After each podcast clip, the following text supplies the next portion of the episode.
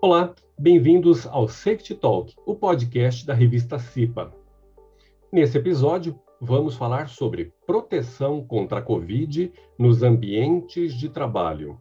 Com a diminuição dos casos e a desobrigação do uso de máscaras em ambientes abertos e fechados, o governo atualizou as medidas de segurança exigidas. Desde 2020, era obrigatório o uso de máscaras na rotina dos trabalhadores. Agora, com a portaria interministerial MTP/MS número 17 de 22 de março de 2022, passam a valer novas regras de prevenção, controle e mitigação da Covid nos ambientes de trabalho. Nosso convidado para falar sobre esse assunto é o médico do trabalho e advogado Saulo Cerqueira de Aguiar Soares, que também é colunista da revista CIPA. Quem conversou com ele foi a jornalista Sofia Jucon. Acompanhe a entrevista. Doutor Saulo, com a diminuição dos casos de Covid-19, o governo brasileiro publicou uma portaria que desobriga o uso de máscaras nos ambientes de trabalho. O senhor considera que já estamos num momento apropriado para flexibilizar o uso de máscaras nesses ambientes? Nesse ponto específico, Sofia, a portaria interministerial de número 17, agora de 22 de março de 2022, veio alterar o anexo 1 da então portaria conjunta número 20, de 18 de junho de 2020. Essa portaria estabelece as medidas para a prevenção, controle e mitigação dos riscos de transmissão da Covid-19 nos ambientes de trabalho. Essa nova portaria, no seu item 8, veio especificar que as máscaras cirúrgicas e as máscaras de tecido não são consideradas equipamentos de proteção individual, os EPIs, e nem vão substituir os equipamentos de proteção individual de proteção respiratória quando indicado seu uso. Essa portaria veio então definir que essas máscaras cirúrgicas ou as máscaras de tecido, elas devem ser fornecidas para todos os trabalhadores e seu uso exigido nos ambientes compartilhados ou naqueles em que haja um contrato com outros trabalhadores ou público e o nível de alerta de saúde naquele estado, naquela unidade da federação, esteja nos níveis 3 ou 4 na semana epidemiológica antecedente. O nível 3 é quando se tem confirmados mais de 151 casos, até 499 casos por 100 mil pessoas em 14 dias.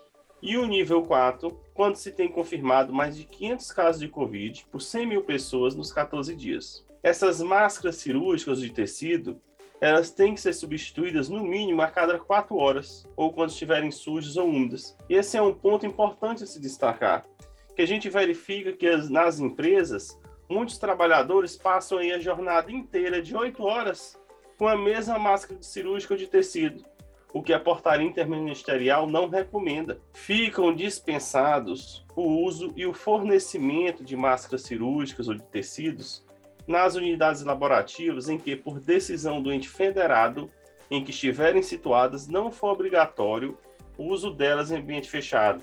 O que isso quer dizer? que essa portaria interministerial veio, então, para entrar em sintonia com as decisões dos estados e dos municípios. Ou seja, se naquele estado não se exige máscara para ambiente fechado, também a portaria vem dizer que fica dispensado o fornecimento dela pela empresa. Como vários estados já estavam deliberando por não ser obrigatório o uso de máscara cirúrgica de tecido nas empresas, estava em desarmonia com a portaria anterior, com a portaria conjunta número 20. Então, essa nova portaria veio para harmonizar as decisões do Estado e dos municípios que já estão ocorrendo com a portaria federal. Detalhe é que, se for uma empresa, ou seja, se for uma instituição hospitalar, uma empresa que seja uma instituição hospitalar, esses profissionais têm que exigir, têm que fazer uso do EPI e o EPI PFF2, a famosa N95. Ou seja, não é máscara cirúrgica e não é máscara de tecido para profissional de saúde. Faz sentido essa flexibilização do uso de máscaras em ambientes fechados, cabendo, claro, uma avaliação epidemiológica, como está estabelecido na portaria, em cada estado e em cada município. A cada semana, então, o município, por meio da sua é, vigilância sanitária, assim como o Estado, vai avaliando como que está a situação ali. E isso pode ser mudado a qualquer tempo. Como, se, como diz a norma, se o Estado e o município atingir o nível 3 ou nível 4, aí sim retorna o uso de máscaras no ambiente fechado. Mas nesse momento que estamos tratando, é condizente essa norma, pois entra em harmonia a decisão do governo federal com, o governo, com os governos estaduais e municipais. Mesmo com as novas medidas do governo, as empresas devem continuar adotando ações para prevenção e combate à contaminação da Covid-19? Não é que a desobrigação né, de uso de máscara cirúrgica de tecido vai fazer agora que a empresa não precise mais se preocupar com isso. No ambiente de trabalho, quem vai definir as medidas de prevenção é o médico do trabalho coordenador do Programa de Controle Médico de Saúde Ocupacional. As empresas possuem esse médico do trabalho, seja contratada por ela própria, ou seja, um empregado da empresa, ou seja, uma assessoria que a empresa tem de medicina do trabalho. Ou seja, na prática, nem mesmo o maior dirigente da empresa pode realizar uma decisão sem um assessoramento técnico do médico do trabalho. Em termos de direito na segurança e saúde do trabalho, qual deve ser a melhor medida para garantir um ambiente de trabalho seguro e saudável nesse cenário de transição pós-pandemia? A melhor medida é a valorização da área da saúde do trabalhador, da segurança do trabalhador, da medicina do trabalho, tendo em vista que a especialidade científica que é voltada justamente para a proteção dos trabalhadores aos riscos ocupacionais a que está exposto. A empresa também deve investir em conhecimento na área de saúde e segurança do trabalhador. Por exemplo, é, adquirindo, é, estudando a revista CIPA, revista CIPA que traz assuntos aí atuais na área de saúde do trabalhador. Essa valorização vai do aumento no investimento em saúde e segurança do trabalho. É necessário garantir a autonomia dos médicos do trabalho em suas decisões e situação muito importante que a própria Organização Internacional do Trabalho trata, a OIT, que é a adoção de uma cultura nacional em matéria de saúde, higiene e segurança do trabalho. Os dados mais atuais mostram que o Brasil ainda figura em terceiro lugar no ranking mundial por mortes de acidente do trabalho.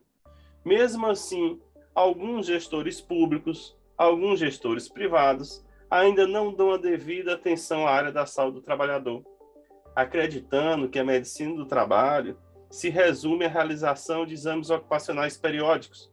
E isso é somente uma pequena parte das atribuições do médico do trabalho. É preciso superar a chamada miopia organizacional. Em relação à vacinação, como a empresa deve agir com os funcionários que se recusam a serem vacinados? É preciso verificar qual o ambiente de trabalho em que aquele trabalhador exerce sua atividade.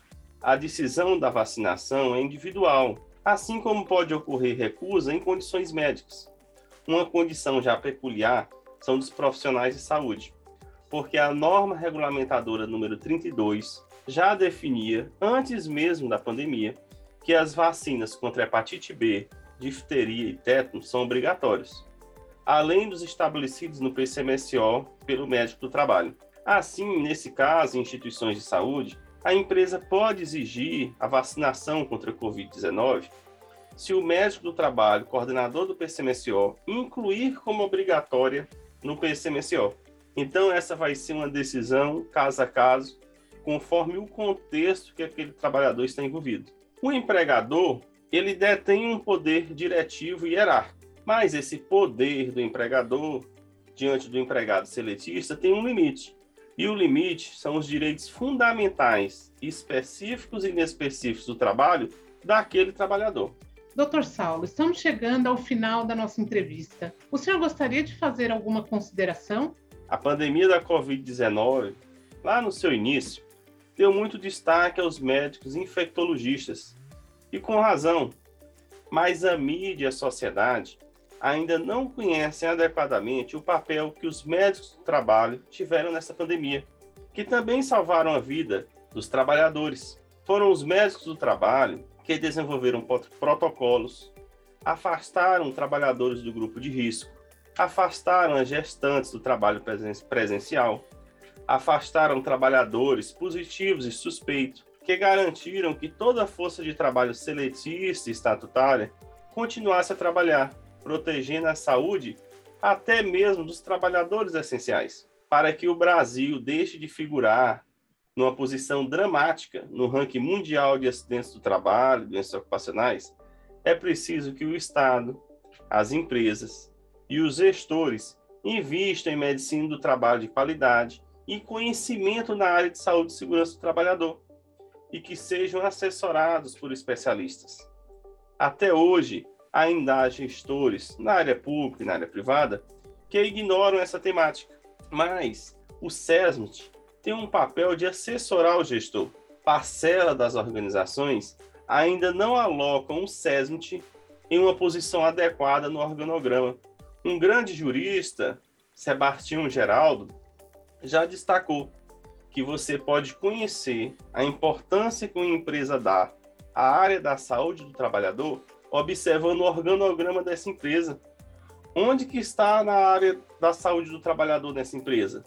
Está em posição rebaixada ou está em posição elevada em uma diretoria? Enquanto as organizações não compreenderem que a parte mais importante do negócio é a saúde física e mental dos seus colaboradores, a organização não avança. Em um país civilizado, tem que se investir em saúde do trabalhador. E isso gera benefícios para as empresas, que reduz também seus custos tributários, custos de indenizações. Para o Estado, que aumenta o PIB, reduz o custo com pagamento de benefício previdenciário lá no INSS. Reduz o custo com o SUS, que trata esses trabalhadores acidentados. E também tem muitas vantagens para o próprio trabalhador, que ele ganha vida no trabalho e obtém satisfação. Assim finaliza agradecendo a revista CIPA e a Sofia por essa oportunidade. Muito obrigado. Doutor Saulo, nós que agradecemos a sua participação. Muito obrigada.